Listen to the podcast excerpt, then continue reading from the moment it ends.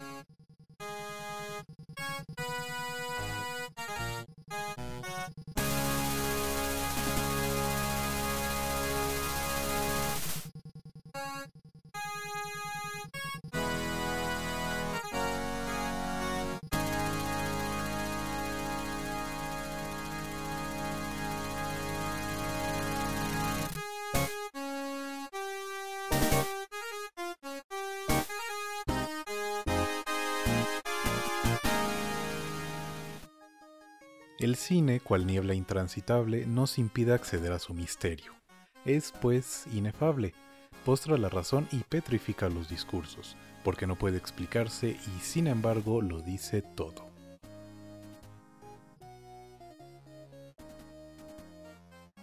Hey, hey, bienvenidos a todos nuestros escuchas, bienvenidos a nuestros compañeros y amigos aquí locutores, aquí a un tercer podcast, el tercero de ya Cinefable, unos decían que sí se podía, otros decían que no se podía y a otros les daba exactamente igual. Pero hey, para bien o para mal, aquí nos encontramos presentes. Compañeros, por favor, no quiero ser el protagonista. Bueno, sí quiero, pero no me quiero ver tan egocéntrico, así que preséntense, por favor. Pues, hola amiguitos, yo soy Lili. Me alegra estar una vez más con ustedes. Espero que se diviertan y no puedo creer que vaya a decirlo, pero se logró. Hay tercer capítulo de Cinefable. Así que esperamos tenerlos más con nosotros. Morimos, pero sobrevivimos. Eh, desde acá los saluda, amigos cinéfilos terrícolas, Search. y pues bueno, comenzaremos esta tercera edición con las noticias de la semana. Intentaremos darlas de forma más rápida que la primera edición. Así que, Alex, ¿quieres comenzar con tus noticias? Claro que sí, nada más déjame dar unas pequeñas aclaraciones que nunca está más recordar. les recordamos, por favor, que este es un, un proyecto al 100% casero debido a la situación que estamos viviendo en estos momentos, así que pedimos disculpas si llega a haber alguna alguna que otra falla en el transcurso. Dicho esto, Comencemos. Primero que nada, y una de las noticias que menos me generaron interés del bonche que agarré. Dwayne Johnson, mejor conocido como La Roca o como el actor con la cara más expresiva de todos los tiempos, prepara el reboot de una de sus películas, de sus primeras películas, El Rey Escorpión.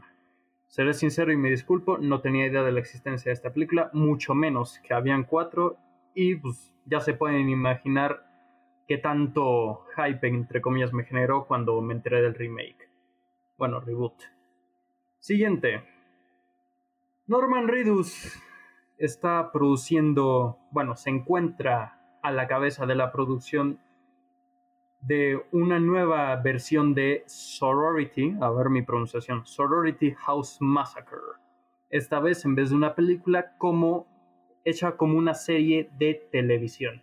Solo esperemos que tenga mejor, mejor recepción que la película, ya que a la película se le tachó de tener demasiadas similitudes con Halloween. Siguiente. El reboot de Mortal Kombat pospone su estreno indefinidamente. Siendo la primera película de Mortal Kombat de este siglo presente, pues obviamente quieren que tenga bastante buen recibimiento, pero debido a la pandemia, Warner Bros. prefiere esperar a que todo esto se tranquilice. Le tengo ganas a este proyecto y a su vez no, porque pues, ya saben, aunque me guste Mortal Kombat, pues adaptaciones de videojuego. Xbox Game Pass. Parece ser que anticiparía un acuerdo con Disney Plus, que aunque Disney Plus ya se encuentre presente aquí en Latinoamérica, por fin, aunque su contenido de interés para mí se limita al Mandalorian, porque lo demás como, no sé, le falta exclusividad, parece ser que, según los rumores indican, al tener Xbox Game Pass Ultimate antes de diciembre o en diciembre, podrás recibir 30 días gratis de Disney Plus. Esto falta que sea corroborado, de momento solo es un rumor. Lo que podemos de hacer... Me llegó ahí la notificación en mi aplicación, pero no he entrado a ver si sí te da un código. Y en un grupo en el que estoy de Face, parece que eh, para México está teniendo problemas con que no les aparece esta, esta promoción, digamos. Sí, es algo... Entonces, quién sabe. Ya sabes que siempre lo malo nos pasa aquí en Latinoamérica. Pero lo que podemos saber es que hace más o menos una semana, un poquito más de una semana, eh, la cuenta oficial de Xbox Game Pass publicó en Twitter una imagen del protagonista de la serie Mandalorian, obviamente el Mandalorian, acompañada de la frase todo lo que vamos a decir es que no estamos publicando al Mandaloriano y al niño sin ninguna razón. Así que, no sé, esperemos a ver qué depara el futuro. Y finalmente, Actividad Paranormal 7 ya está contratando a un director, según afirma su guionista. Ahora, esta es mi pregunta. ¿Alguien siguió pidiendo más de actividad paranormal? Porque personalmente yo vi la 1 y para mí esa es la única que puede, entre comillas, valer la pena de toda la saga. Así que no sé si alguien espera todavía una séptima entrega. Pero en fin, aquí termina mi edición Sonic de las noticias. ¿Quién sigue? Eh, espera, antes, antes. Eh, como breve comentario. La. Igual también creo que. Solo he visto. Creo que tres. De. Actividad paranormal. Sé que vi la primera, sé que vi la segunda. La otra que vi no tengo idea de cuál fue. Eh, la segunda me aburrió un montón. Y la primera sí me gusta bastante. Creo que aunque se sitúa entre La Bruja de Blair y Gonjam, eh, siento que no llega tan lejos como Gonjam, no lo hace tan bien, pero igual es disfrutable y, y pues está bien para pasar Mira, el todo se va al diablo cuando empiezan a meter viajes en el tiempo. Aunque eso me da curiosidad, pero bueno. a ver, Sergio y Lili, échense un piedra, papel o tijera virtual a ver quién sigue. Uy, perdí, Valili. Mm, ya, sí, ¿verdad? Sí. Sí. bueno, pues al parecer empezaré yo, amiguitos. Y pues bueno. Empezar, empecé yo. Mira, nada te parece, ¿ok? no es cierto. Pues les comento que Jeff Nichols ha sido contratado para escribir y dirigir una película derivada de Un lugar en silencio o A Quiet Place. Se basará en la idea original de John Krasinski, perdón, aquí no pronunciamos bien las cosas, y tiene una fecha de estreno para el 2022. Por otra parte, el actor Jake Gyllenhaal se encontrará trabajando bajo la dirección de Antonio Fuqua en el remake de Guilty, película danesa escrita y dirigida por Gustav Moller. Esta contará con un atrevido reparto, como Peter Sarsgaard, Paul Dano, Ethan Hawke, Byron Bowers, David Castañeda, Cristina Vidal y Eddie Patterson, y más. ¿Creen que fue una gran idea juntar este equipo? Respóndanos en los comentarios. Bueno, aquí voy a hacer otro breve comentario. Como siempre. La pregunta de Lily eh, surge porque eh, la película original se sitúa en su mayoría en una sola locación, que es donde el protagonista, que es como un operador de emergencias, eh, pues está recibiendo y haciendo llamadas. Y muy poco salen a cuadro otros personajes, si bien sí se escuchan.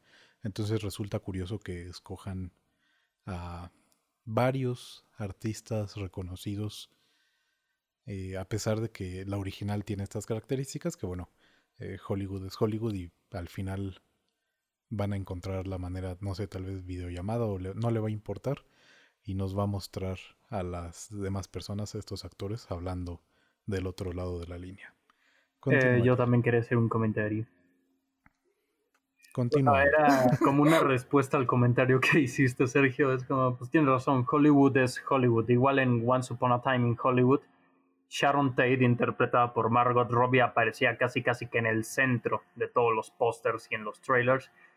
Y al final prácticamente no hacía nada relevante en pantalla, así que ese humito bien vendido. Continúa, Lili. Gracias, amiguitos. Qué honor. Pero bueno, después de toda esa emoción, vamos con una triste y lamentable noticia, que fue que a la edad de 89 años, la cineasta franco-argentina y directora de La novia del pirata, Nelly Kaplan, fallece de coronavirus. Mm. Por lo que Cineflable te recuerda que por cuestiones pandémicas no bajen la guardia, quédense en casa y laven sus manitas. Este, una preguntita, ¿dijiste Cineflable? Ah, una pregunta. Ni modo, ya saben, aquí guacha, guachamos todo, no tenemos pronunciación, ni mucho menos dicción. Lo digo por mí. Gracias. Bueno, en general sí, a la gente que piensa que debemos relajarnos o que no estemos tan asustados, pues nada más recordarles que tenemos más de, en la, al menos en la República Mexicana, tenemos más de 90 mil fallecidos. Chance yo creo que ya llegamos a los 100 mil y tenemos más de 900 mil contagiados. Así que bueno, si se quieren relajar, adelante. Nada más luego no vayan a exigir la atención, la atención médica que entre comillas ustedes se merecen. Sigan. Gracias. En otras noticias, Chris Columbus, director de Home Alone, la original, calificó el reboot propuesto por Ryan Reynolds como un insulto al cine. Después de trabajar en las dos primeras películas, este director siguió adelante con su vida y qué bueno, la verdad, porque pues cuando le propusieron hacer el intento fallido de Home Alone 3, pues claramente fue un fracaso. Y pues creo que esto entra en lo que Alex ya había comentado un poco anteriormente con actividad paranormal, de ya no hay que explotar películas que ya contaron como lo más importante y creo que la historia que realmente es interesante. Y pues nada, eso es todo. Y aquí va una noticia de las cuales me tiene más preocupada, porque al parecer el remake de live action de Lilo y Stitch podría incorporar al director Crazy, de Crazy Rich Asians, John Chu. Está en conversaciones con Disney para dirigirla, pero de parte de todo Cinefable, creo que claramente Disney no nos escucha, señor Disney, pero por favor, ya basta de hacer clásico, volver tus clásicos a live action, por favor. Sí, con... También, bueno, aquí sí quisiera agregar un breve comentario. Eh, ya se los he compartido a mis colegas de Cinefable, pero sería bueno que en la medida de lo posible intenten evitar ver remakes, sea que paguen una entrada de cine o sea que la vean a través de el servicio que contrataron. Por 30 dólares extra. Plus. Si lo ven ilegalmente, ahí sí no hay problema, ¿no? Pero estas producciones atentan contra una idea de que la animación caduca y de que una versión live action es superior a su versión animada. Es una idea muy muy peligrosa. Estas películas siguen redituando por lo que Disney las va a seguir haciendo y el fenómeno podría extenderse fuera de Disney y eso sería muy peligroso. Mira, para el que diga todo lo contrario, que los live action sí valen la pena, pues bueno, pueden preguntarle al live action de Mulan a ver qué tal le fue, sobre todo en China. Así que de parte de todo cinefable, no a los reboots o remakes live action de películas animadas clásicas. Y lo decimos con todo el corazón en alto. Ni aunque me encante Your Name, voy a ver el live action. Amén, hermano.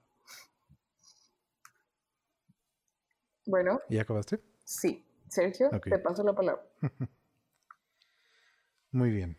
En otras noticias, el director James Gunn, quien dirigió las primeras dos entregas de Guardianes de la Galaxia y también va a dirigir la tercera, pues informó que el guion de el volumen 3 de esta saga, se ha mantenido relativamente intacto a la versión que ya tenían desde que hicieron Guardianes 2, eh, pero que solo han hecho algunos ajustes. Algunos tal vez rumoraban que tras su salida de Disney y el revuelo que los actores de guardianes causaron para que fuera recontratado Gon, pues iban a ocasionar algún tipo de represalia o venganza de parte del corporativo, pero aparentemente el guion, la historia sigue siendo la misma que tenían planificada, que sí, Disney puede todavía decir, ah, pues los iba a meter en más películas, pero siempre no, ¿no? Pero bueno, al menos esa historia se mantiene fiel a su concepción original. Mm. Mira, yo me sigo acordando de cuando los actores, igual Chris Pratt, Zoe Saldana y... ¿Cómo se llama el de Drax? No me acuerdo. Ah. Dave Bautista, perdón. Este, salieron a defender a James Gunn. Incluso creo que Bautista se fue más radical diciendo que iba a entrar en huelga y Disney diciendo que, apps que no tenían problema en despedir a todo el elenco o incluso diciendo que como Guardianes de la Galaxia no era una franquicia de prioridad como las películas de Spider-Man o otros superhéroes, pues no había tanto riesgo. Cosa con la que personalmente estoy de desacuerdo, ya que considero, aunque las últimas de Spider-Man no son de mis preferidas, pero tampoco pienso que sean malas. Pero sí pienso que las de Guardianes de la Galaxia volumen 1 y 2, para mí, en cuestión personal, están mejor realizadas y han generado un mayor impacto. Así que, pues bueno, cosas que solo pasan en el mundo del ratón. Eh, hablando de otra plataforma de streaming, Netflix acaba de renovar, se tardó bastante, su reciente serie, entre comillas, eh, Space, Space Force, para una segunda temporada. Se va a sumar al showrunner Greg Daniels, que era el showrunner de The Office también. Se le unirá Norm Hiscock, algo así, que fue también showrunner de la serie Parks and Recreation y de Brooklyn Nine-Nine. La verdad solo vi un capítulo, pero sí me llama la atención darle otra oportunidad. Y más sabiendo que este equipo creativo acaba de recibir a este gran elemento. Uf, gracias por recordarme que Brooklyn Nine-Nine existe. Eh, Space Force está programada para comenzar a filmarse en 2021, pero no hay todavía una fecha, ni siquiera un mes de estreno.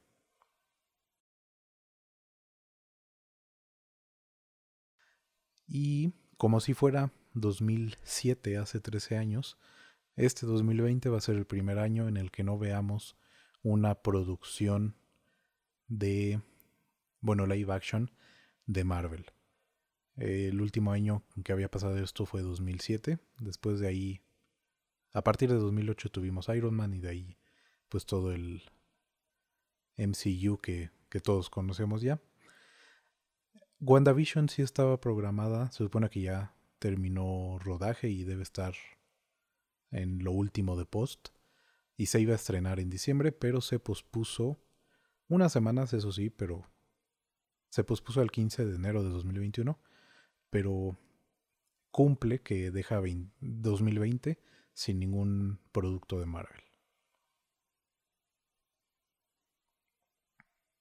retomando lo de la pandemia que ya habíamos mencionado, eh, para cuando ustedes estén escuchando este, este episodio, eh, como ya hemos mencionado y algunos de ustedes sabrán, residimos en la Ciudad de México, que se encuentra en ese momento por la pandemia en semáforo naranja con alerta, por lo que se anunciaron algunas medidas de restricción a los gimnasios, boliches, teatros, museos, acuarios y casinos. También, ¿quién ¿quién va a un casino? O sea, ayúdense tantito. Quiéranse, banda. Los cines, también incluidos, tendrán que cerrar a las 7 de la tarde. Eh, su, su horario se recortó a lo que ya tenían permitido hace unas semanas. Y pues realmente, o sea, obviamente nosotros extrañamos el cine como no se imaginan, pero todavía no nos arriesgamos a, a aventurarnos a una sala. Entonces, pues lo que ya mencionó Alejandro hace rato, sigan cuidándose, sabemos que estamos todos cansados, pero bajar la guardia puede ser más peligroso para un futuro. Todavía tienen que ver ese reboot de La Roca, de Rey Escorpión. Dijo nadie nunca. Nuestra penúltima noticia, pero la última relacionada con cine, Pokémon ya tiene tráiler nuevo de su nueva película, titulada originalmente Pokémon Coco, un título muy entrañable para Lily. Lily no va a casinos, pero es adicta a jugar el juego de cartas de Pokémon. Hemos tenido que evitar que apueste toda su quincena ahí, pero eh, no, no me meteré más en su vida personal. Por un momento pensé que ibas a decir, me recuerda a su infancia cuando jugaba con cocos. Pero nada que. Y sí, pero sí, amiguitos, perdón. Apenas me introducí en este arte de jugar Introdujo. Pokémon. Introduje, perdón. en jugar Pokémon. ya. Pues Pokémon acaba de sacar tráiler para su nueva película que se titula en... Bueno, su título original es Coco. Ya tiene una versión traducida en España que es Los secretos de la selva. Y en inglés también es eh, la traducción literal, Secrets of the Jungle. En México, en México todavía no tenemos título, supongo que será algo parecido a esto. Y el estreno en Occidente está calendarizado para 2021, pero todavía no dan eh, una fecha concreta. Y bueno, por ahí ya podrán encontrar el tráiler subtitulado o en castellano, por si, por si gustan. La última película de Pokémon, bueno, no me acuerdo cuál salió primero, si el remake de, de Mewtwo o la de El poder de todos, creo que se llamaba. Pero El Poder de Todos estuvo bastante padre para hacer una película infantil. Eh, está muy, muy padre. Espero que esta mantenga la calidad. Y ahora sí, nuestra última noticia, que incluimos nada más por... ¿Cómo digo meme sin decir meme? Choro. Por. Por simpatía, como diría Silvia. Mm, F. Un investigador de la Universidad de Taiwán, desde inicios de la pandemia había estado criticando el que algunos medios utilizaran fuentes y notas sin que, que no eran verificados, era información no verificada, por lo que empezaron a se empezó a crear de repente, y lo hemos visto en, en todo el mundo, pues desinformación en torno a esta pandemia, ¿no? Y de manera muy creativa, este investigador lo que hizo para precisamente remarcar que esto seguía pasando, es que este problema seguía presente, pues fue publicar un artículo llamado Brote de COVID en Silash City vinculado al consumo de Subat. Lo publicó en la American Journal of Biomedical Science and Research, un ¿cómo se llama? Un portal de difusión científica con cierto renombre, pero lo curioso está, lo divertido, está en que su título ya de entrada hace referencia a dos cosas ficticias del mundo de Pokémon. Silash City es ciudad relieve, es una ciudad ficticia del videojuego y del anime, y Subat es una especie de Pokémon que tiene mucha similitud con un murciélago. El artículo, por supuesto, sigue siendo mofa de, de supuestos casos de contagios ligados a consumo de este animal, de Subat, de este Pokémon. Y hubo fuentes que citaron este artículo, a pesar de que el mismo artículo tenía como colaboradores enlistados a Gregory House, ergo Doctor House, así como a Utsugi Elm y Nasuyoi, que son eh, dentro del mundo de Pokémon el profesor Elm y la enfermera Joy. Y nadie se dio cuenta, siguió citando el, este artículo como una fuente válida, verificada. Y pues qué manera tan curiosa de, de denunciar esta problemática. Muy bien. Mm, antes de que pasemos, esta semana ya no hay tag, por fin. Eh, antes de que pasemos a hablar de nuestras cuatro cintotas, me gustaría preguntarle a mis camaradas si vieron algo en la semana, eh, algo no relacionado con lo que teníamos para, eh, para este episodio, de lo que quieran comentar. Pues no. Eh, yo seré sincero, no he visto mucho, bueno, prácticamente nada en esta semana, ya que por una parte teníamos, tengo otra, tenía trabajo que hacer y por otra parte me encontraba terriblemente enfermo y se me por circunstancias que hasta ahora desconozco se me imposibilitaba ver una pantalla por tiempo prolongado o tan siquiera escuchar audio. Así que hace apenas hoy, en la, en la tardecita, me puse a disfrutar en la plataforma de Netflix Jurassic World Fallen Kingdom, aprovechando que ya había sido un buen, buen añadido, y el cual obviamente aproveché ya que Tenía ganas de volver a verla, pero desafortunadamente en otras plataformas como Amazon la rentaban o directamente la vendían en lugar de incluirla con el servicio. Obvio no se manchaban con el precio como Disney Plus con Mulan, pero igual como que, eh, no sé, me mataba un poco la esencia. Y al ver que ya por fin fue añadida a Netflix de forma incluida con tu plan mensual, pues dije, Abuela, soy tu nieto, así que soy prácticamente el único que he visto es Jurassic World Fallen Kingdom. Es bastante buena película. Solo la he visto un par de veces, pero sí, desde que me enteré que la subieron también le traigo ganas, pero eh, hemos estado algo apretados con trabajo y con estos temas de cinefable.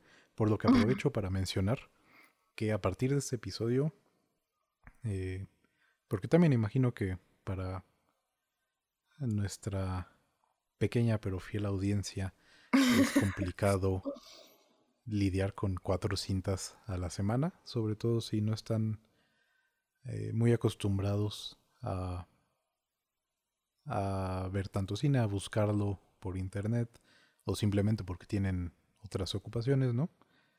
Entonces reduciremos nuestra cantidad semanal de cintas a dos. Así tendremos también más tiempo para ver otras cosas que nos interesen.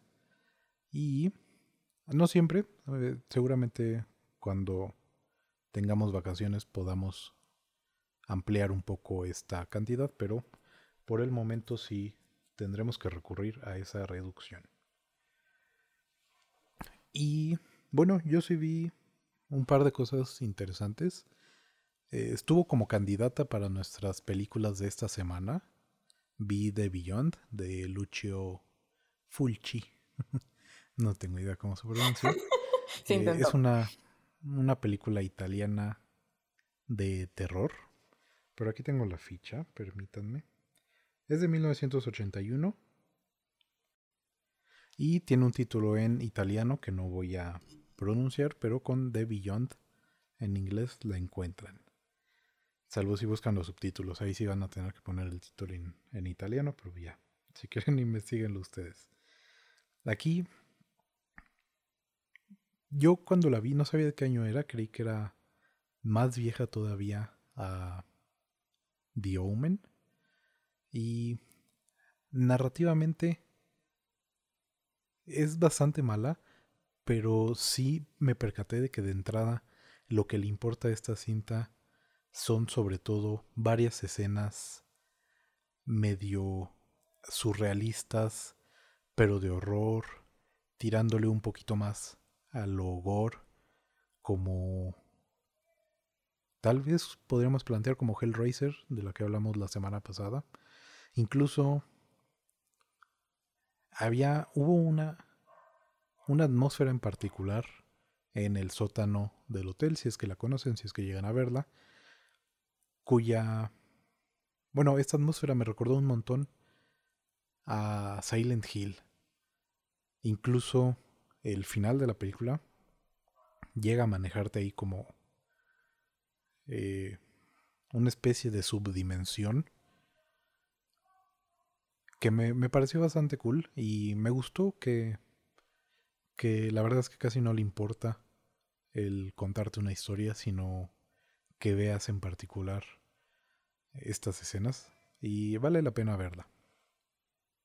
También les, les había comentado la semana pasada que vi, bueno, que quería volver a ver. No me acuerdo si fue al aire, según yo sí. Bueno, al aire entre comillas, ¿no? Que quería volver a ver Boogeyman 2, que era la película que yo recordaba que me había acelerado el corazón cuando era más joven. Y pues no me aguantaba las ganas. Estaba bastante emocionado. Volví a verlo y vaya decepción que me llevé porque es una película bastante mala.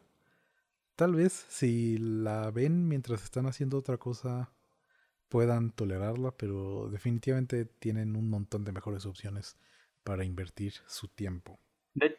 Y vi Ah, ah, perdón, es que iba a decir que de hecho sí lo habías comentado cuando hablamos de la película de Siniestro. Y por otro lado, pues sí, normalmente uno cuando ve las películas que se supone que de pequeño le causaban miedo, eh, algunas las ves ahorita y dices, neta. Por eso es importante que dejen a sus hijos pequeños ver películas de terror, para que las disfruten cuando pueden. No como a uno que le negaron Confirmo. ese tesoro. Y ahora está aquí mendigando ya sé. Películas de terror. Está exigiendo sentir terror. y por último, vi también, pude ver New Mutant, la verdad es que sí le traía bastante ganas. Bastantes ganas desde. ¿Qué fue? Aquella película que no dejaba de retrasarse. Sí. Y ya por fin en. En un medio no tan legal, pero la encontré. Eh, me, me, me gustaba bastante el, el cast, sobre todo Charlie Heaton, que sale también en Stranger Things. Macy Williams y Anya Taylor Joy. Y pues la verdad es que en general, pues ya les he comentado, soy fan de, de Marvel, de DC, de los superhéroes, por supuesto de los mutantes. Siempre me ha gustado ver cosas de los X-Men. Y en los cómics siempre me ha gustado leer sobre todo los subgrupos de X-Men que no son tan conocidos. Y si bien sí no es tan buena película, creo que fueron muy duros con ella.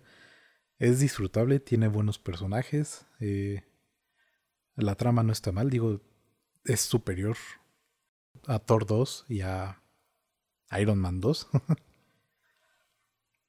y está muy bien para pasar el rato. Hay, eh, hay momentos en los que flaquea la, la actuación de la, de la protagonista, pero en general mantiene un buen nivel y es disfrutable. Incluso tiene ahí de repente unos monstrillos eh, que le dan medio un tinte de acción, de terror a la cinta que está interesante. No, no les quedó tan de terror como ya hablaremos de Cat People en unos minutos, pero así tienen tiempo, creo que sí vale la pena que la vean.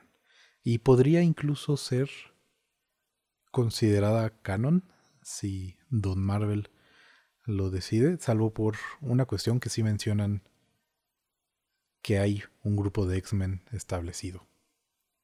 Este, una pregunta, ¿qué clasificación era esta de New Mutants? Debe ser para adolescentes. Digo, porque es sería bastante raro y poco común que Disney se animara a publicar en su plataforma contenido más allá de PG-13. Así que, eh, no sé, a ver qué pasa. La verdad hubiera estado muy padre si lo hubieran hecho para una audiencia más madura, pero hubieran podido explotar más cosas. Pero aún así, quedó, quedó bien. Todavía no veo, por cierto, Dark Phoenix. A ver cuándo. Te, iba a preguntar, ¿y es superior a Dark Phoenix? Seguramente sí, a las dos. Pero bueno, ya les contaré tal vez la siguiente semana. Y bueno, como tal vez podrán notar a lo largo de este episodio, eh, Silvia no nos acompaña porque tras las diferencias creativas que tuvimos en el último episodio, nos dijo, ustedes que van a saber de cine, chamacos, por lo que ya no nos acompañará en futuras ediciones de este programa. No, la verdad es que tuvo una situación personal y efectivamente, lamentablemente, ya no va a poder acompañarnos, pero pues le mandamos un fuerte abrazo y pues te queremos mucho, Chibi. Te queremos mucho. Papacho, pero a distancia. Bueno, entonces podemos pasar a hablar ahora sí de nuestras cuatro cintas.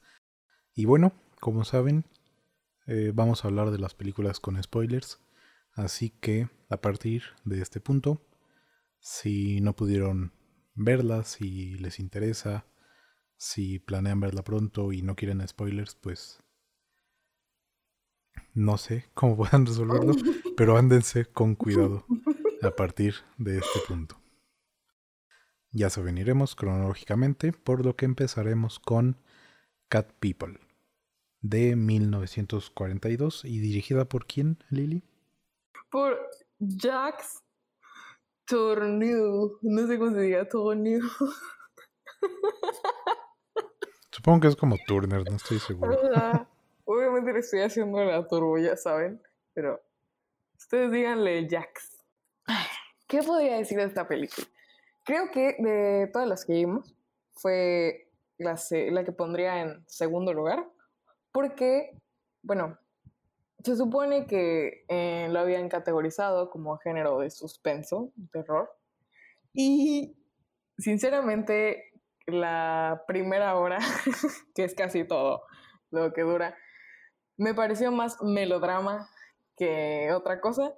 Y así, pero quiero dejar algo en claro que es que esta película, siento que, aunque abarcó más este género, o sea, el melodrama, sí tuvo como ciertas partes que me encantaron, o sea, porque, pues no sé, a lo mejor y para la época fue como, no tan drástico, pero sí como, no sé, como otra manera de asustar, como esta utilización de las sombras, del claro oscuro, de, por ejemplo, darle este énfasis de a la actriz, de que por ejemplo eran muy atractivos todos. este, que por ejemplo mi escena que creo que más me encantó ahorita fue cuando, perdón por el spoiler, este, está, ah bueno, perdón, primero lo voy a poner un poco en contexto. Tiendo a dispersarme un poco, así que ni modo. Este, pues prácticamente yo digo que es melodrama porque se, se puede encontrar este, no sé, como revoltijo de que primero es una pareja que se conoce y en menos de un mes se casan, pero resulta que el esposo este, trabaja con una compañera que ella siempre estuvo enamorada de él y pues como que ahí hay un, no sé, una conexión de atracción y ya saben, ¿no? Como que esta parte de la esposa, el esposo y el amante, casi casi. Pero hay una escena donde, este, pues la esposa se entera, o la mujer gato se entera, que pues esta amiga está enamorada de su esposo, por lo que pues va como a visitarla para darle como un susto de no sabes con quién te estás metiendo. Y literalmente la, la amiga se mete como a una alberca y todo está muy oscuro y solo se ven como algunas pocas sombras. Y de la nada, ella se quita como su bata de baño, la deja en el piso y se empiezan a escuchar como rugidos de pantera, que claramente no vemos, pero este, se pueden ver como si, o sea, no sé qué habrán hecho ahí, aventar un peluche o algo. Se ve como, como que pasa una pantera o algo así, pero solo son sombras, no se ve tal cual el animal. Y al final ella enciende la luz, o sea, la esposa, y dice como, ¿qué pasa? ¿Por qué te asustas? Solo soy yo. Y es como de, ¡Ah! ¿Cómo crees? Se transformó. Y no sé, siento que eso fue, o sea, me gustó muchísimo esa parte.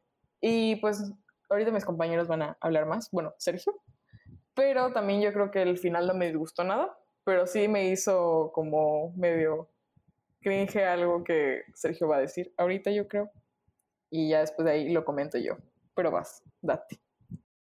Ya te robaste la mitad de mi participación, pero bueno, gracias. Mm, ya, de nada, vuelva pronto. Efectivamente, me pareció interesante cómo eh, Cat People tiene, bueno, puede tener una lectura como melodrama, o al menos una doble lectura, en cuanto, bueno, triple. Primero, en cuanto al tratamiento que se le da a ambas relaciones que se plantean en la cinta. En segunda, por la relación en cierta manera prohibida por lo que puede desatar entre la protagonista y su esposo. Y en tercera, por la relación que tiene eventualmente el esposo con su compañera de trabajo. Que esa sí es la parte más melodramática de la cinta porque el, la repercusión en la historia de esa relación eh, prácticamente solo es poner celosa a la protagonista, mientras que la primera sí incluso tiene estos tintes, creo que van a la par, eh, la implicación de terror de que se puede convertir en una pantera, pero también tiene una carga fantástica de este pasado que realmente nunca vemos, pero siempre se nos está recordando a través de diálogos. Y bueno, pues estamos hablando de 1942. También creo que este acercamiento a las relaciones se da de esta forma melodramática porque era un poco el estándar, lo convencional para esa época. Pero como también me mencionó Lily, eh, medio robándome mi participación, que ya le había mm, dicho. ¿Sí? Ajá tiene, me gusta cómo tiene elementos tanto del terror previo a esta cinta como del terror que veríamos después. Esta escena de la que Lily habló, que sí, no está tan bien lograda, en la que pelea la pantera contra el psicólogo y nos limitamos a ver las sombras, pues para la época entendemos que era bastante complicado de lograr sin que se viera eh, completamente inverosímil. Pero esta escena me hace eco de las cintas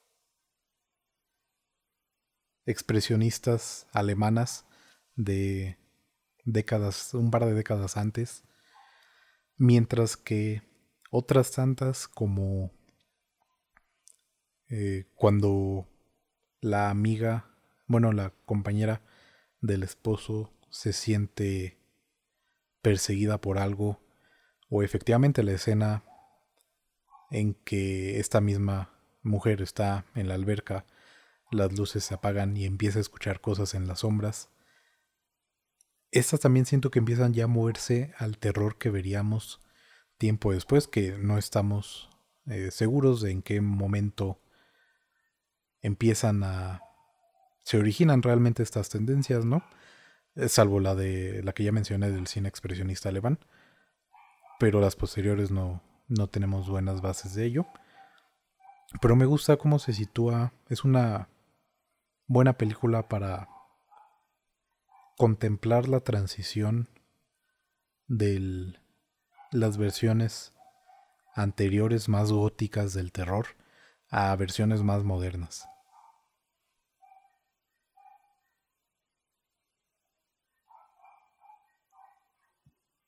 ¿Y qué piensas del final? ah, bueno, también no está tan eh, directo, digamos, pero tiene esta carga como de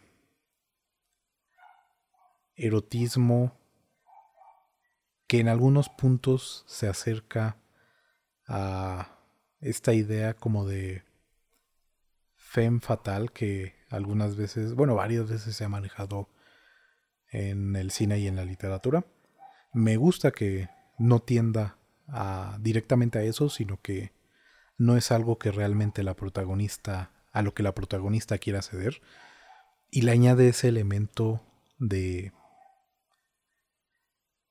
de como de terror al erotismo, pero este terror distinto.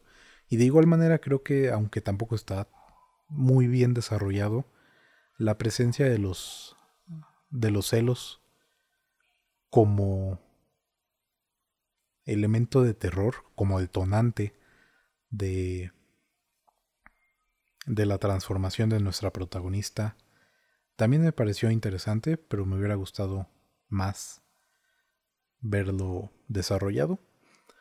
Y respecto al final, pues eso sí fue eh, lo que menos me gustó de toda la película. Incluso le pude pasar las las escenas no tan bien logradas de terror. Efectivamente creo que en general termina siendo más una película melodramática, pero tiene intenciones claras de terror. No es una no es una pequeña parte, pero sí termina siendo menor a la parte melodramática.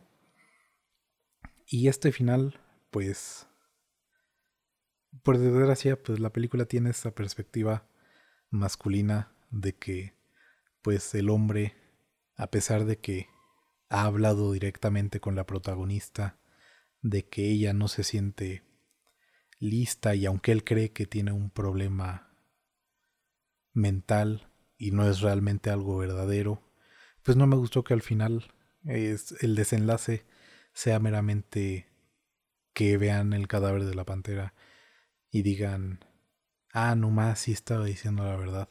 Bueno, vámonos, nueva novia.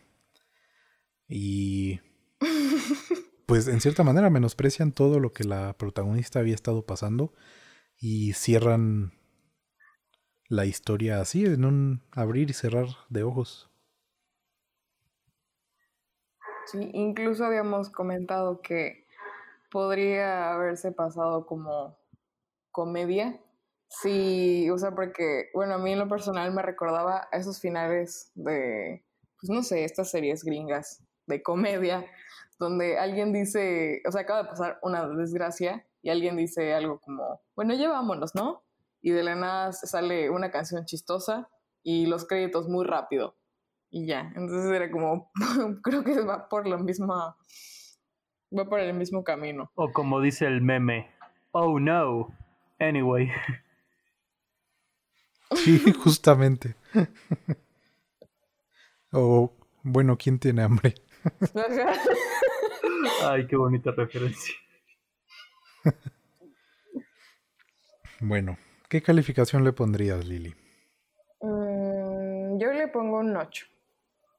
Porque cumple con lo melodramático. Y ya aunque no sea de eso. Sí, creo que yo le pondría un 78. Eh, es una buena película y vale la pena verla. Entonces, ¿quisieras agregar algo más de Cat People, Lily? No, gracias. Ok. Entonces vamos a hablar a continuación de Eyes Without a Face. Del director George Franju o Franchu, no sé. Uh. Yo digo que empiece Alex porque no habla. Este, te voy a comentar un caso particular que me pasó con estas películas que nos pasaste. El, nos enviaste dos documentos, uno que era la película tal cual y otro que eran los subtítulos, ¿no?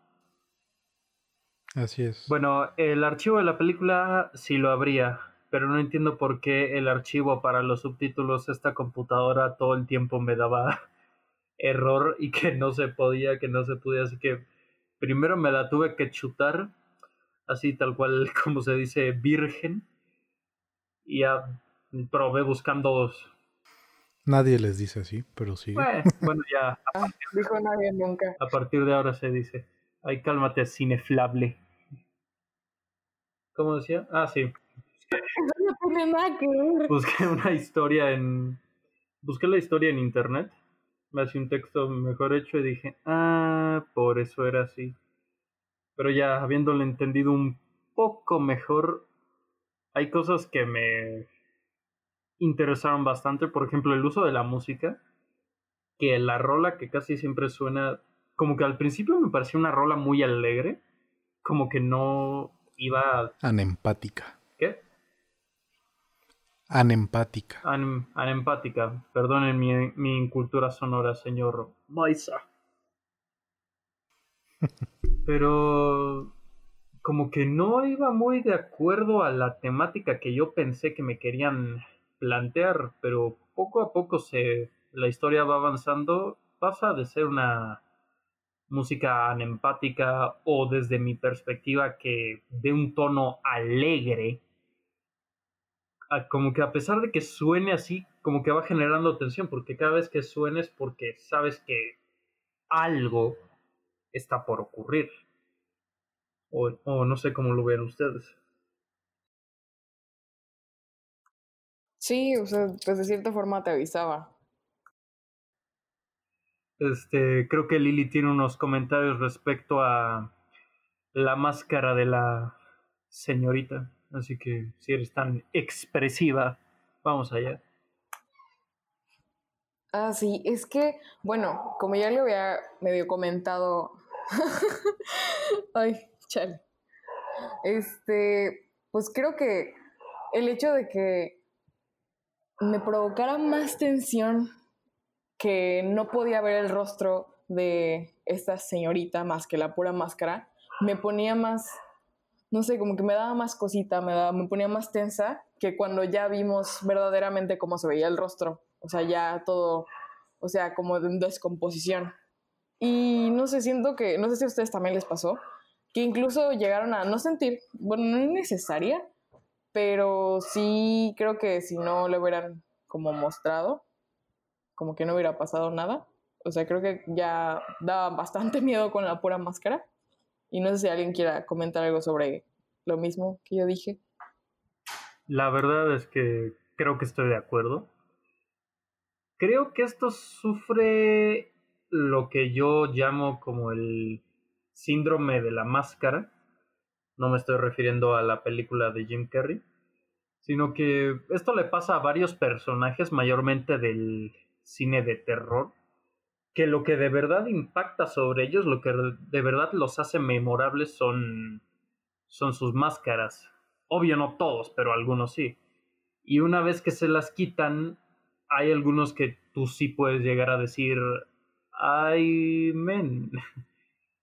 Y hay otros que simplemente dices, o ya te lo esperabas o no es la gran cosa. Por ejemplo, en esta chica de Eyes Without a Face, a mí personalmente me pasó, claro, es una película que ya tiene sus ayeres, pero aún así, en el momento en que se muestra su, entre cínicas comillas, deformidad o daños, pues no sé por qué mi primer pensamiento fue, pues no es, no es para tanto.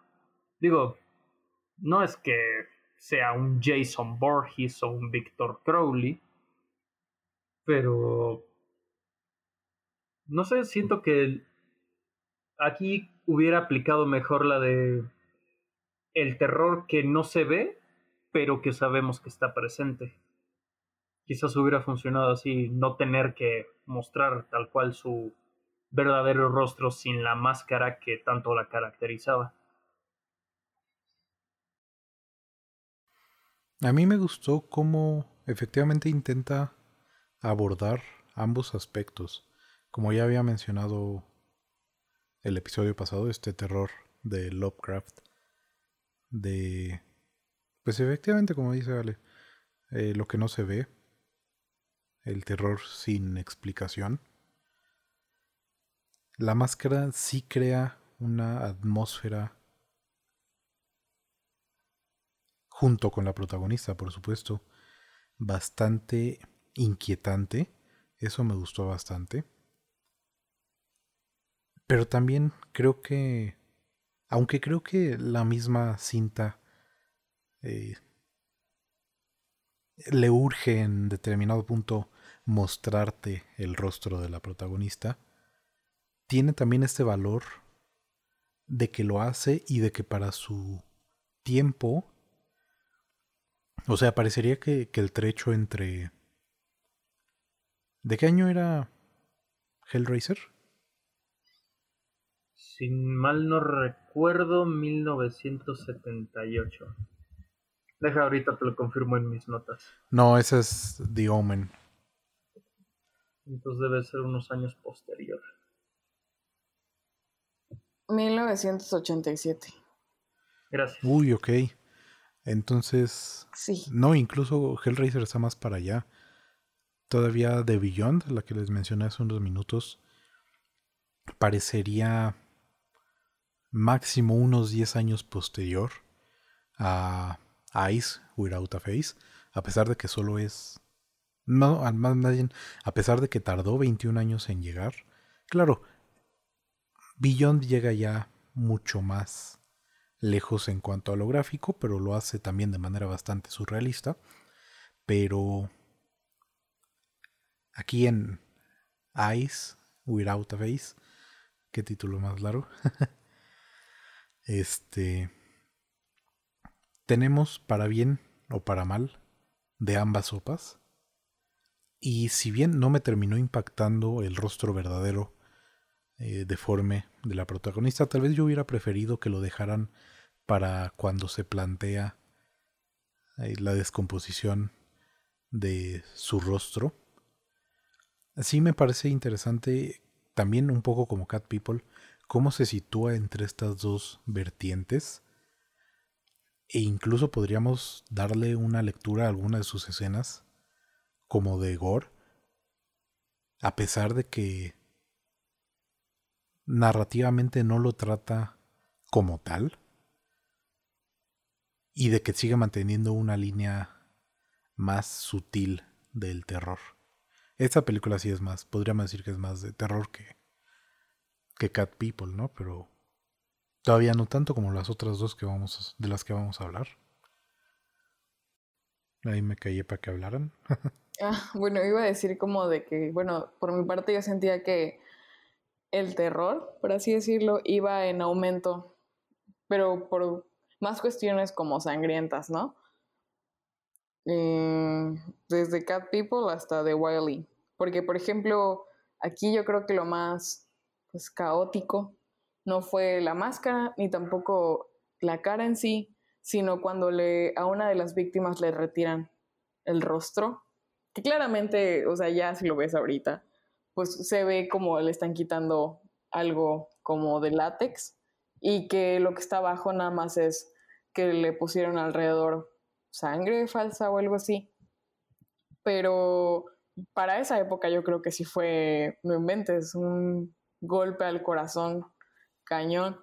Estamos hablando del mismo año que vio Psicosis, que también causó revuelo a pesar de que es menos tal vez más densa temáticamente, un, poquito apenas, pero no es tan gráfica, entre comillas, como esta.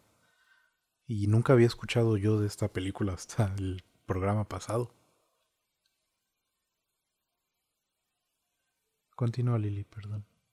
Ah, bueno, y solo quería decir que algo que sí me puso un poquito triste fue, este, pues saber que utilizaban, o sea, como estos animales y los ponían como en tensión, que ya se me olvidó decirlo, pero también eso me preocupó mucho en Cat People, el hecho de utilizar animales para obviamente darle una intención narrativa a la historia, pero también estresarlos o incluso matarlos, o sea, para cosas así, pues sí me inquieta bastante y claramente no lo apruebo, pero de cierta forma funcionó para entender por qué estaban tratando de reparar el rostro de esta chica. Y como ya lo había dicho en el episodio pasado con Siniestro, en este caso fue que estaría dispuesto para recuperarle, pues por así decirlo, la paz o la belleza a tu hija. O sea, lo digo por el papá que era doctor y que fue el que le puso el rostro nuevo. Y pues no sé, como que obviamente dejar a un lado a las personas que no conoces por salvar a los tuyos, pues sí es un tema un poco, pues como con lo que está pasando, ¿no? Ahorita. Me gustó también que no es completamente literal. Bueno, más bien es muy, muy poco literal en cuanto al, a la conclusión del, de esta historia, porque sí se nos plantea anteriormente que no está del todo de acuerdo con lo que su padre está haciendo, pero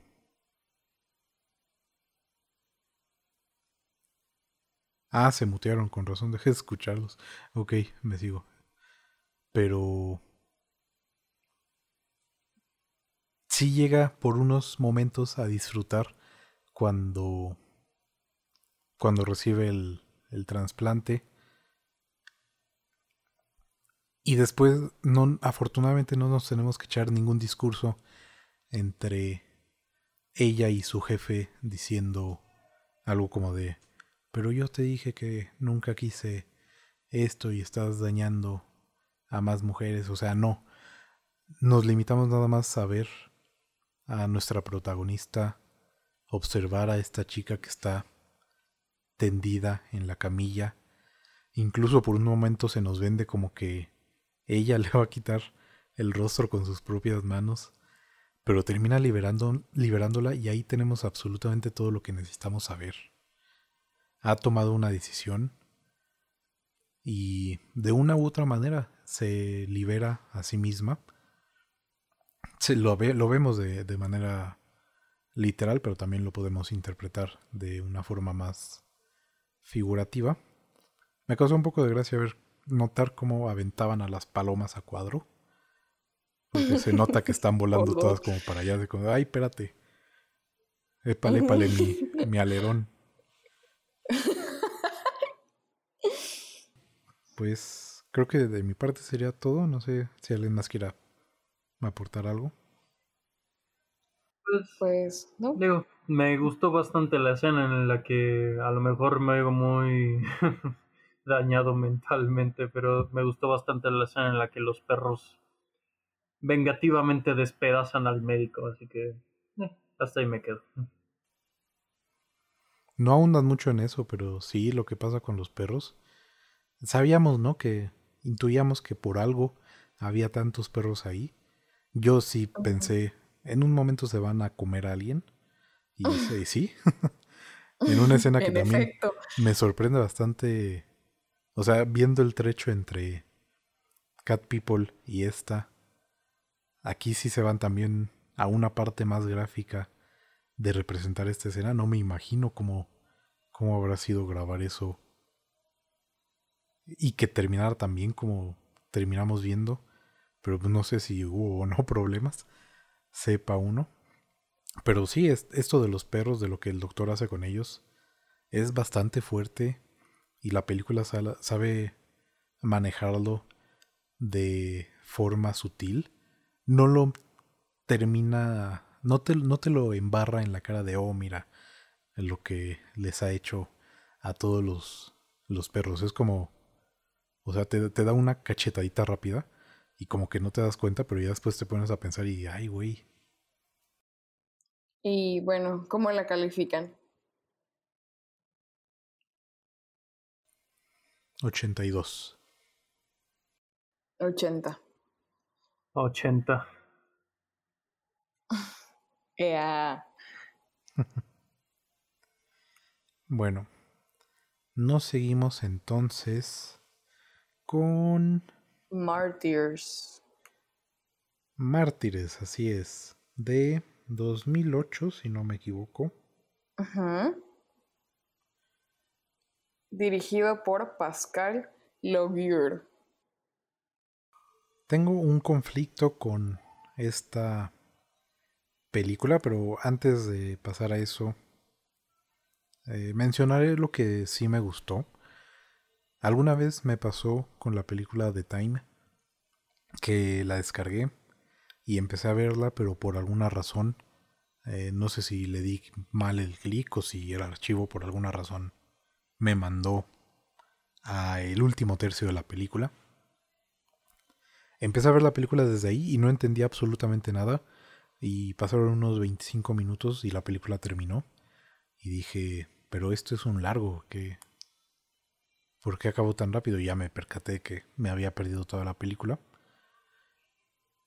Y con esta película llegué a pensar lo mismo porque empieza en un... Bueno, al principio nos muestra este como metraje medio found footage de nuestra protagonista escapando eh, junto con los créditos y ya después empezamos a ver esta familia pero alguien toca su puerta y empieza a matarlos. Y me daba la impresión de que estaba viendo el clímax de la historia y no el inicio. Entonces lo que hice sí me paré a ver si la había puesto bien y no había metido la pata de nuevo. Pero no efectivamente la estaba viendo bien. y ya después me di cuenta, y es algo que me gusta, eh, a nivel realización es consciente de que es una película de terror con tintes de acción y de que hay una persona viéndolo y esa persona está acostumbrada a una cierta estructura de terror. El clímax llega hacia el final de la historia. Entonces aquí vemos a mártires fuera de este eh, de este inicio como de flashback que tenemos de la protagonista escapando, pero no sabemos todavía que es la protagonista. Pasamos a ver a esta familia, bueno, una de las protagonistas, pasamos a ver a esta familia eh, en la mañana desayunando, se nos empiezan a marcar incluso sus personalidades.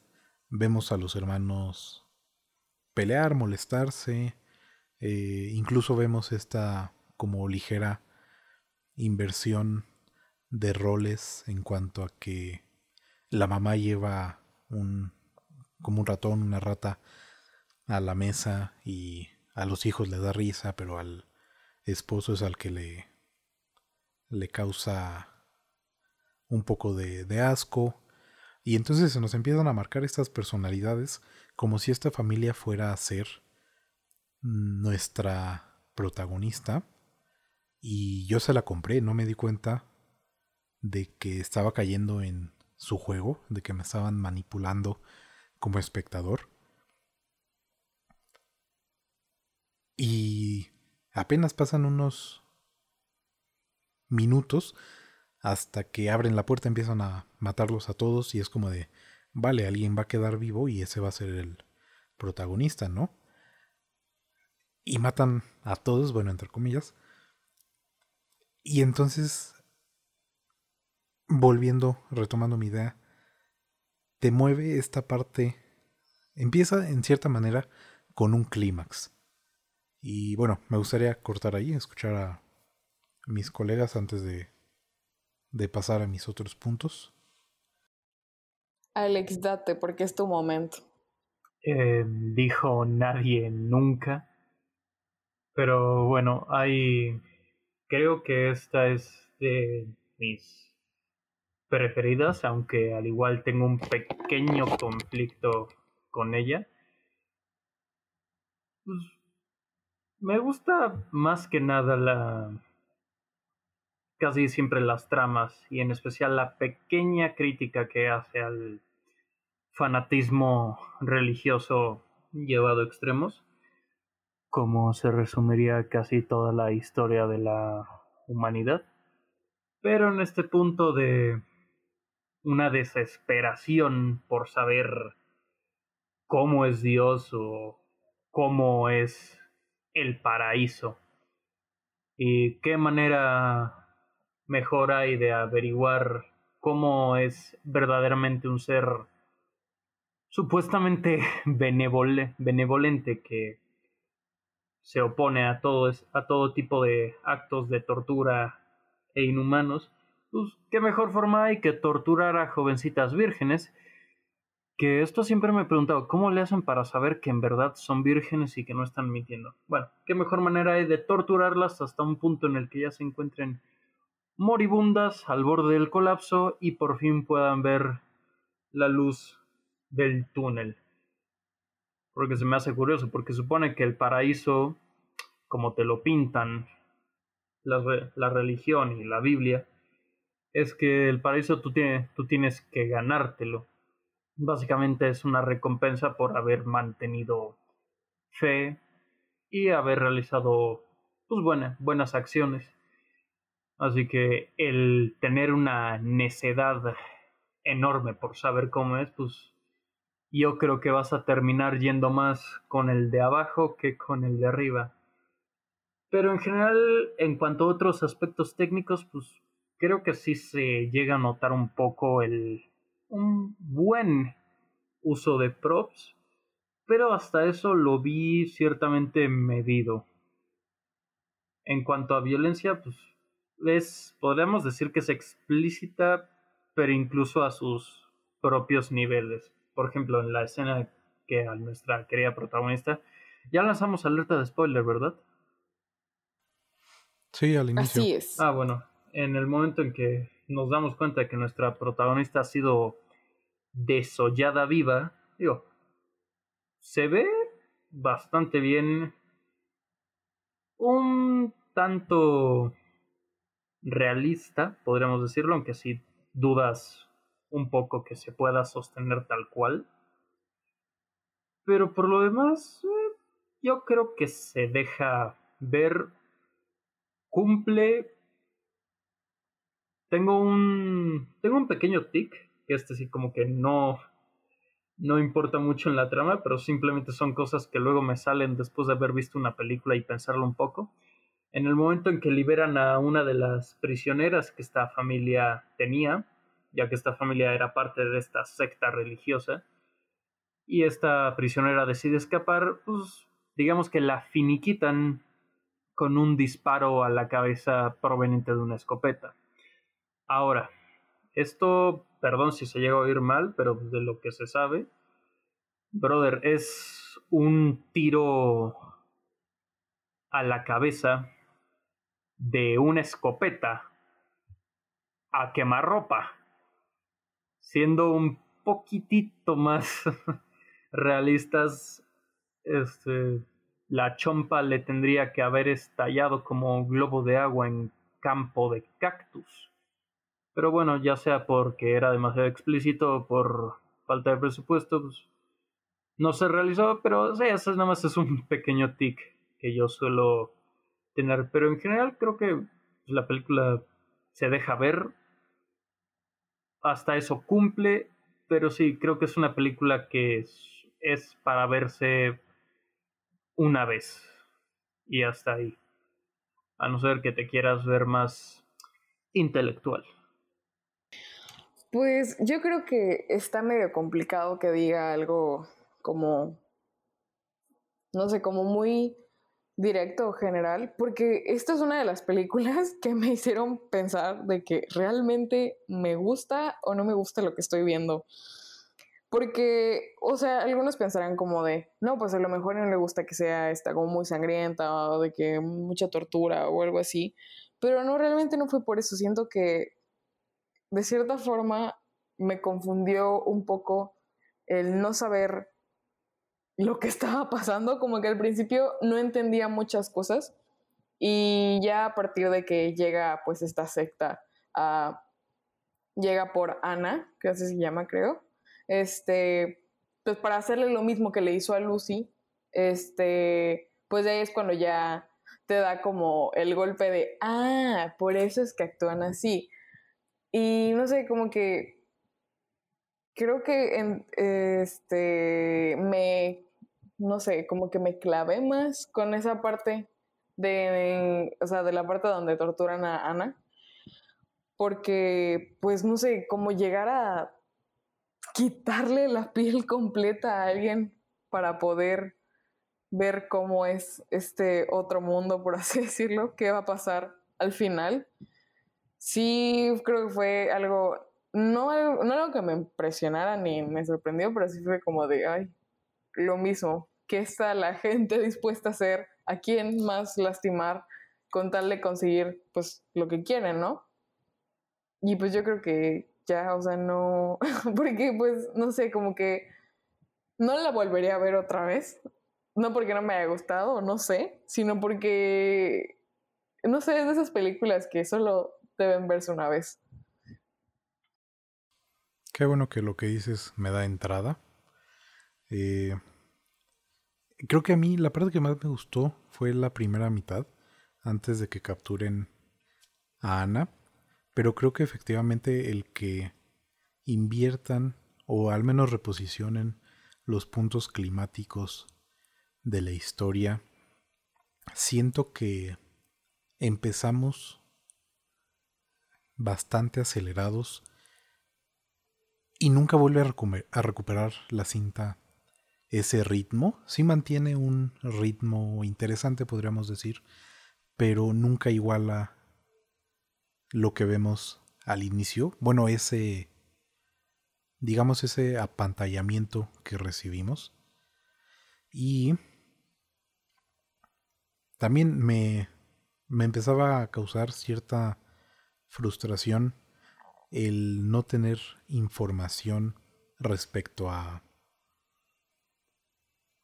pues qué le había pasado a Lucy creo que se llamaba a si realmente la familia era o no culpable de lo que le había pasado etcétera etcétera no pero sí eh, creo que es totalmente una decisión creativa el soltarte estas respuestas hasta después.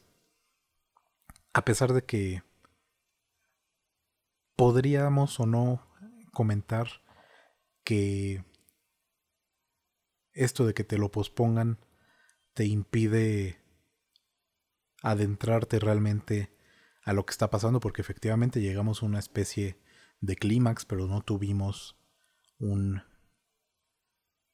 planteamiento ni un desarrollo que si bien se nos da resumido a través de ciertas revelaciones, pues no termina de suplantar las funciones que hubiera tenido originalmente. Me gustó como, de nuevo, sigue jugando con uno como espectador y me tocó que cuando resulta que la mamá está viva, dije, Ah, entonces le va a decir a Ana que no tiene ni idea de quién es eh, Lucy, la que mató a toda su familia, y entonces esta que se nos presentó como coprotagonista va a ser la, la mala de la historia en cierto sentido y además tenía ese plus de que no terminábamos de saber si la entidad que la perseguía era o no real y podía entonces haber dos criaturas, digamos, enemigas en la trama. Pero a final de cuentas, la señora se muere, se vuelve a morir sin mayor problema y se revela de sopetón que aunque ya sí llega el punto en el que lo vemos cada vez más obvio que es una, una alucinación, pero me gustó cómo me puso incómodo no, no sentí miedo, pero me puso incómodo la parte en la que le retiran el casco, en la que Ana le retira el casco a la prisionera. Fue, a pesar de que en algunas partes es problema general de, de maquillaje, llega, si no lo sabes tratar bien, se seca y se nota. Eh, no pude evitar notar eso, pero a pesar de eso, eh, le compré toda esta escena. Me puso incómodo, sí sentí por ahí una especie de escalofríos cuando le empieza a retirar los clavos. Y creo que también aunado a lo que Medio Ale ya mencionó de este, esta conclusión religiosa y ambigua que maneja son de los mejores elementos que tiene la película. Pero mi mayor pero, bueno, todavía comenten más cosas y y lo suelto al final. No. Suéltalo ya. Oh. ya hablaremos también más a fondo. Voy a tomar agua, Wanden. No tienes que cortar eso. Ok.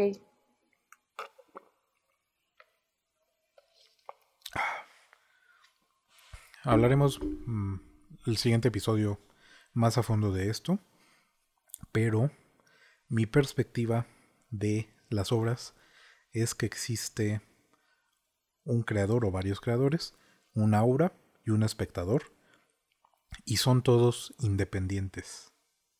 No, digo, son todos dependientes entre sí. Entonces entiendo que a nivel realización y también manteniendo esta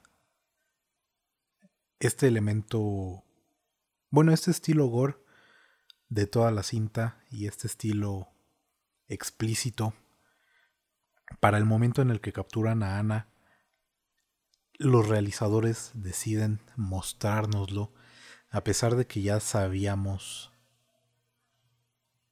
todo lo que habían pasado sabíamos el inicio con lo que vivió Lucy y si bien no sabíamos qué le deparaba después, lo vimos a través de la otra Ren a la que rescata.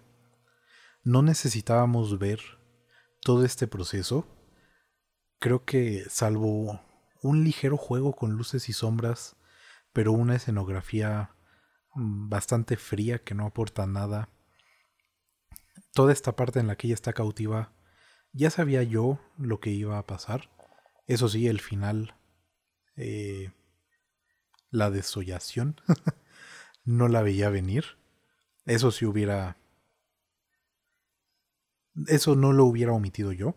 Pero todo lo previo creo que pudo haberse realizado de manera más creativa porque se limita a mostrarnos algo que ya sabemos eh, más o menos en qué consistía y en una repetición que, que sé que intenta darnos esta sensación de desgaste, pero en mi caso particular lo que hizo fue pues no, no aburrirme tal cual, pero perdí yo la tensión que había tenido durante la primera mitad de la cinta. ¿Alguien más va a decir algo? Mi calificación sería un 85. Bueno, yo le doy, supongo, un 68. También me, me pareció curioso como en ojos sin cara eh, les quitan el rostro y aquí le dejan el rostro y le quitan todo lo demás. Porque vi una después de otra y fue como de, qué curioso. Como que el director vio la, la, película antes y dijo, ah, mira, voy a hacer una referencia pero a la inversa. Y pues sí, esa parte del maquillaje, esa sí estuvo bien padre. Y también, ¿no? Ya lo hemos mencionado, pero hace eco a, pues como acabo de hacer, a Ojos sin cara, a The Beyond, tal vez. Y todavía a Hellraiser. No tengo pruebas, pero tampoco tengo dudas. Pero bueno. ¿Les parece que vayamos a la última función? Bueno, función no, idiota. Película de esta buena velada. Por favor. Bueno, Lili, si nos haces el favor, que ya te toca, digo nomás, de abrir con The Wailing. Mm.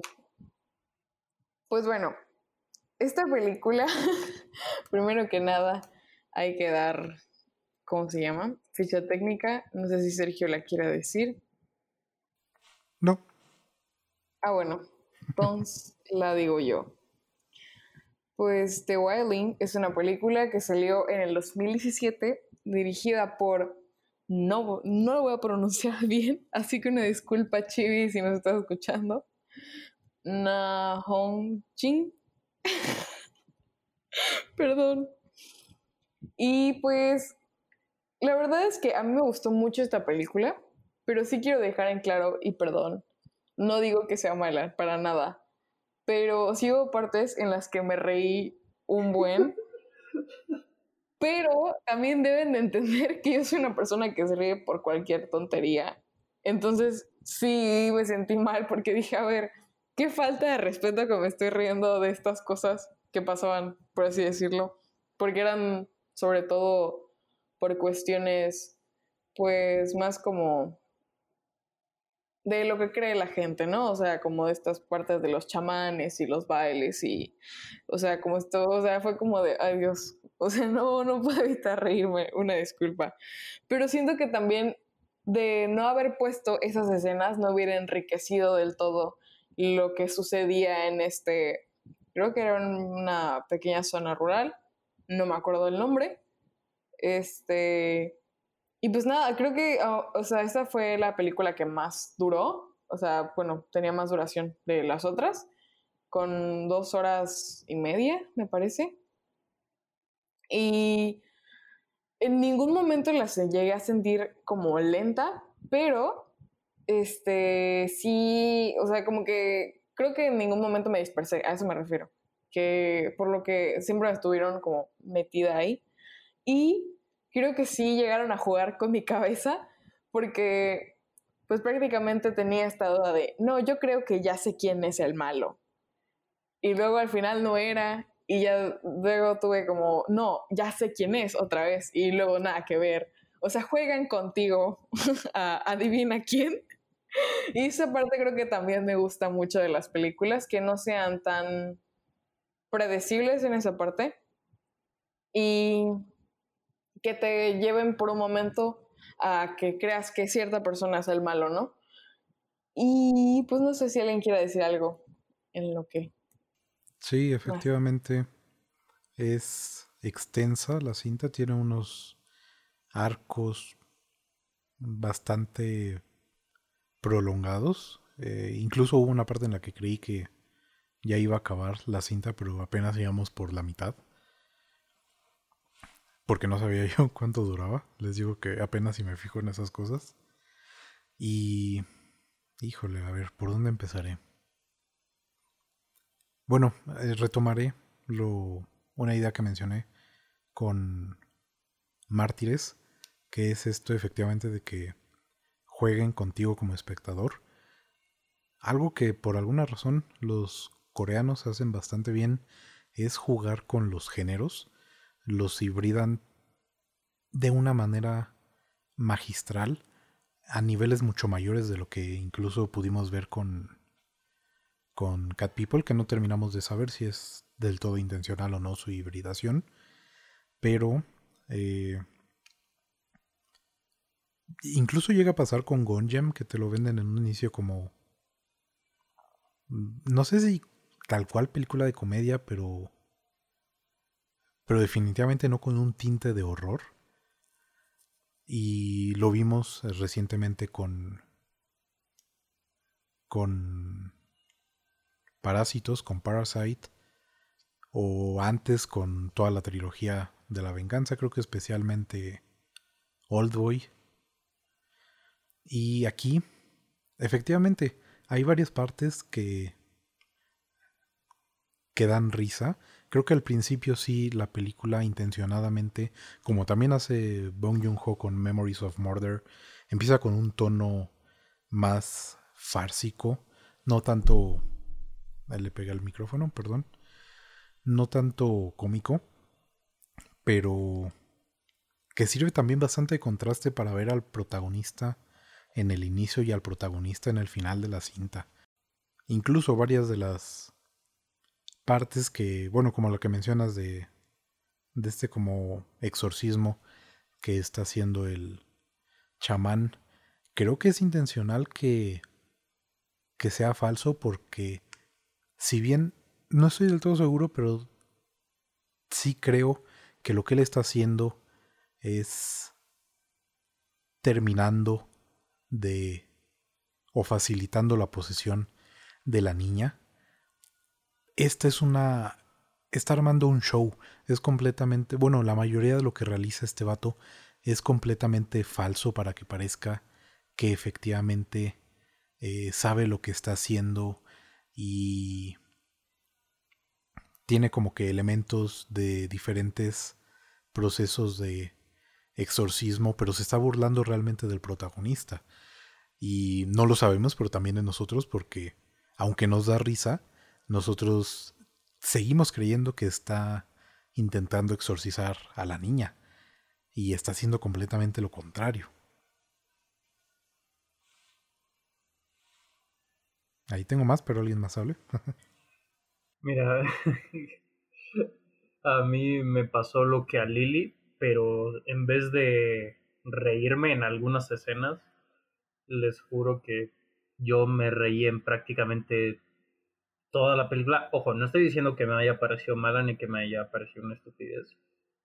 De hecho, me la, me la pasé bastante bien viéndola, pero no sé si tengo ya la percepción demasiado trastornada, pero cada cosa que hacían me hacía un, un montón de gracia. Por ejemplo, cuando entre varios cuates empiezan a. ¿Cómo, cómo puedo decir? A rinconar o a lancear con rastrillos de campo a un poseído. Yo creo que si esas escenas no fueron intencionadas, no sé qué onda, porque que literalmente por cada que el poseído, no sé, movió un brazo, todos hacían como, oh, oh, oh, y a lo mejor y llega un tanto racista. Pido una disculpa si así es, pero yo no, no podía evitar reírme en esa parte. Excelente representación. Pero aún así pienso que es muy bueno. Juega un, para mí juega un montón con tu mente para al final decirte que, no, que al final la chamaca sí, sí resultó ser el chamuco nunca mejor dicho. Y otra cosa que me gustó fue el maquillaje, a pesar de que es sencillo, del primer poseído que se nos presenta, aquel señor totalmente pelón, cubierto como de cenizas, y los ojos casi en su totalidad rojos, a, a pesar del iris negro. Sí, es el iris, ¿verdad? Bueno, no soy oftalmólogo me, eso a mí es uno de los puntos que más destaco. De hecho, creo que necesitaré unos, unos efectos de esos, pero en vez de rojo amarillo. Y igual, a pesar de su duración de dos horas y media, se los juro que a la mitad de la película, cuando parecía que ya era el final, yo dije, ah, ¿neta hasta aquí? Y checo tantito, no, queda un cacho. Y no sé, me gusta cómo te hace creer que ya acabó, pero como tú no quieres que acabe, porque la trama sí te, al menos sí te mantiene interesado. Es como, dice el meme, sustos que dan gusto.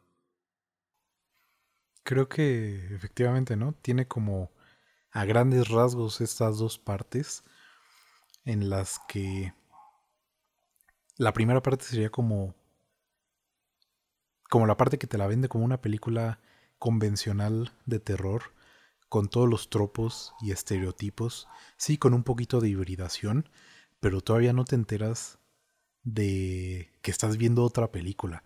Y es hasta que es por esta segunda parte que ya empiezas a notar que había estado jugando contigo, volvemos a eso, y te vende este al principio azul de la noche como el elemento de terror, digamos, como hacen un montón de otras cintas, como incluso hace Cat People. Ice no lo, no lo usa. Mm. Mártires, entre comillas, pero a pesar de que casi casi el inicio... No, sí empieza con lo de el vato que caza, ¿no? Este, pues con un señor que se pierde en el bosque y se lo acaba zampando el, pelón de ojos El que cazó algo. Este, y empieza con esto y ves que pasa a la luz del día y ves al demonio e incluso le compras esto, o sea, como que ignoras que ya viste esto y para la parte final te sigue causando tensión de que, ay hijos, este es la ¿Es la fantasma o es el fantasma? No sé cuál de los dos, a pesar de que ya viste cuál era toda la película, pero se la sigues comprando por todos estos tropos que ya tenemos eh, en cierta manera como normalizados. Incluso tiene esta ligera estilización del color, de que el día es el espacio seguro y la noche es el de el de peligro, y no nos estamos dando cuenta de que un montón de veces se nos está marcando lo contrario. Los encuentros con este demonio ocurren a la luz del día y en cierta manera la noche no lo percibimos como tal hasta el final. Es el territorio de poder de esta fantasma, pero es también este territorio de protección y los amarillos empiezan a invadir más, eh, ya cierro, evidentemente, ¿no? En el momento en el que el cura va a ver a este japonés. Ya.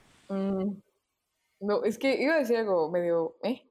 Pero que iba a decir que a lo mejor y también este, nos hacen obviamente dudar, porque claramente el demonio es muy bueno, o sea, es muy bella, le muestran como tierna, como que es curiosa, que quiere encontrar como, quiere terminar todo el mal. Y en cambio al que, del que sospechamos, o sea, pues sí está como raro, vive en medio de la montaña, este, tiene, o sea, fotos y cosas así. Y cuando le preguntan de frente, ¿no? Es como cuando cachas al impostor en Among Us, que no sabe cómo defenderse. Y aún así dudamos. Exacto, entonces es como de, mmm, algo anda mal.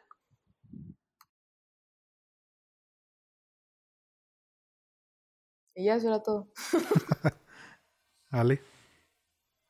Solo puedo decir que igual me la pasé muy bien con esta película. Sí, la, la recomiendo, sin dudarlo. Mi calificación final su madre, le voy a dar un 90. Por dos. Pues creo que por tres. Es que los, los, coreanos tienen muy buena mano para hacer películas de este tipo. Y por ejemplo, incluso tiene. Al inicio también como que te lo vende parcialmente como. como una película de thriller policíaco, pero ya después se va tornando como como de fantasmas, demoníaco, e incluso llega a meterte elementos como como lo del zombie a plena luz del día y le dan en la cabeza y tú dices, ya se lo echaron, pero no, sigue vivo y todo esto, repito, a la luz del día. Me gustó también que juega con esta idea de de de que estas entidades son corpóreas y pueden ser dañadas, ver cómo persiguen a, al demonio en esta primera parte de la película Y cómo este efectivamente, ¿no? Está huyendo. Me gustó bastante cómo llegué a invertir los géneros. Porque este vato está débil, porque no se ha comido a la hija, pero entonces él dice, él se da cuenta de que esta otra fantasma lo está cazando a él y le tiende una trampa, pero ella también le tiende una trampa que por lo que vemos no es la primera vez que lo intenta hacer, pero por lo que aparenta todos han fracasado y no aguantan al tercer canto del gallo.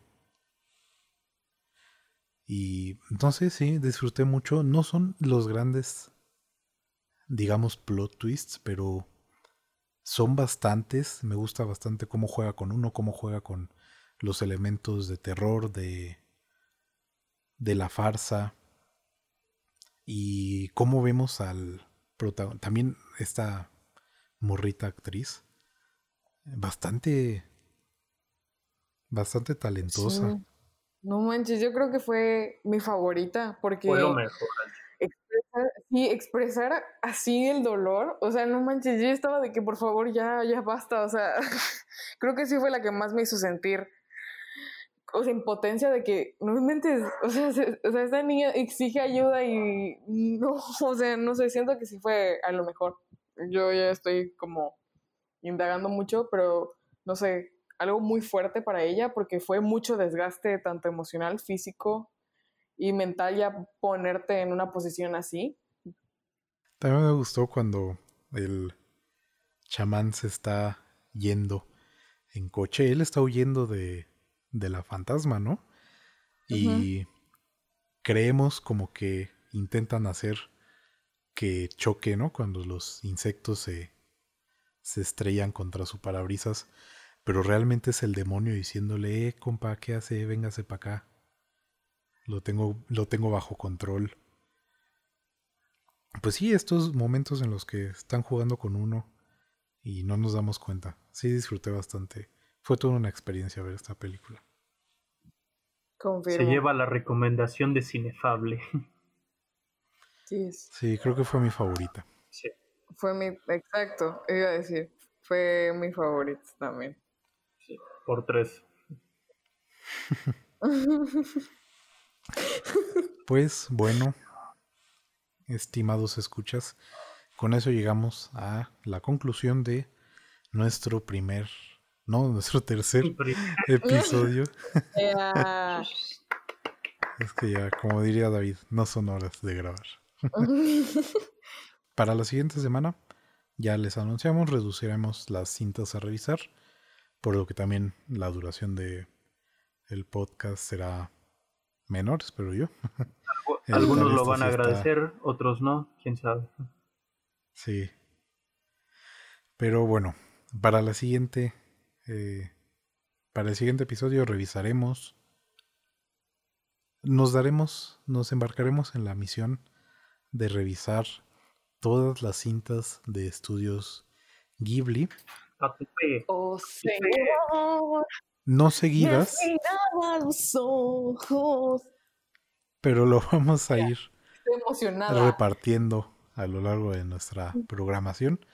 Y para la siguiente ocasión eh, veremos Náusica. Yes. Y El Castillo en el Cielo. Iremos cronológicamente. Muy bien. También muy, muy bien. Estas películas pues son más amenas que las ocho que hemos revisado. Entonces creo que es, es buen momento para irlas incluyendo. Así que ya tienen tarea para la próxima semana. Veanse estas dos películas. Están en Netflix. y aparte son joyitas. Digo, no es como que les estemos dejando Winter Sleep, ¿verdad? La flor. No, sí, échense la flor. Mm, ya. bueno, pues muchas gracias por escucharnos. Muchas gracias por llegar hasta esta hora del episodio, supongo. Y nos escuchamos la semana que viene. Largos días y gratas noches. Les ha hablado Cinefable y les deseamos buenas noches. Lili, nuestras redes sociales, por favor. Ay Dios, no me las sé. O sea, todo Estamos en Twitter e Instagram No. como CinefablePod, en YouTube y Spotify como Cinefable. Y pueden encontrarnos en un montón de otras plataformas de, de podcast. Ustedes nomás búsquenle y seguramente ahí estamos. Sí, en cualquiera, se los juro. Menos Apple Podcast. Todavía no. Ya No, casi. esto es de gente burgués. Mm, ya. Y pues bueno, amiguitos. Nos despedimos. Yo soy Lili. Yo soy Serge. Y yo soy Alex. Bueno, adiós. Nos vemos. Cuídense mucho. El último que apague la luz. ¿Qué?